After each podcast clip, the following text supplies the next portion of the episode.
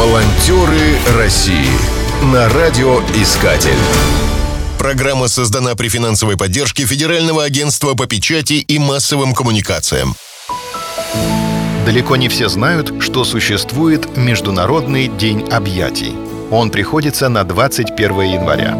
Праздник появился в 1986 году в США и быстро распространился по всему миру.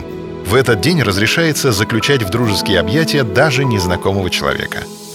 Этой возможностью воспользовались волонтеры движения «Добрые сердца Тувы».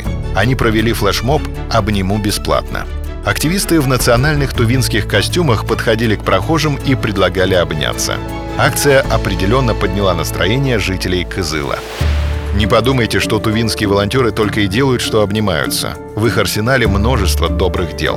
В годовщину прорыва блокады Ленинграда добровольцы раздали по 125 граммов хлеба жителям села Самогалтай. Именно такова была дневная норма в осажденном городе. Акция под названием «Блокадный хлеб» должна была напомнить людям о трагических событиях страшной войны. Идею акции прокомментировала региональный координатор движения «Добрые сердца Тувы» в Тесхемском районе Елена Шоуду. Блокада Ленинграда, несомненно, является одной из тех историй, когда наш народ проявлял массовый героизм. Мы обязаны помнить о подвиге защитников города и страданиях, которые перенесены его жителями, помнить обо всех ужасах войны.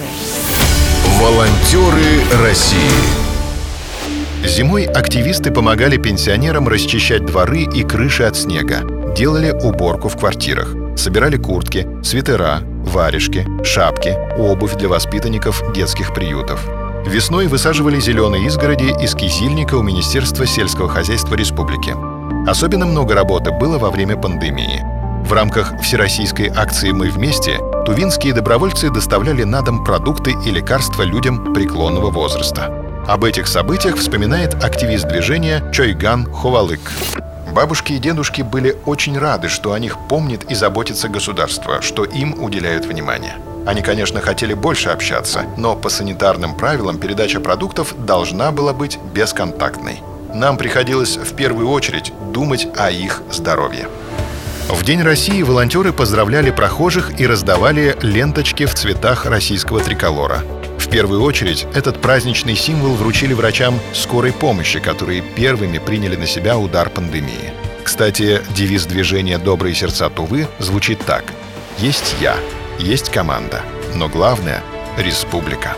Нет сомнений, что у этих ребят добрые дела никогда не иссякнут. Ведь их главный проект называется «Мне нравится помогать людям». Волонтеры России на радиоискатель. Спешите делать добро. Программа создана при финансовой поддержке Федерального агентства по печати и массовым коммуникациям.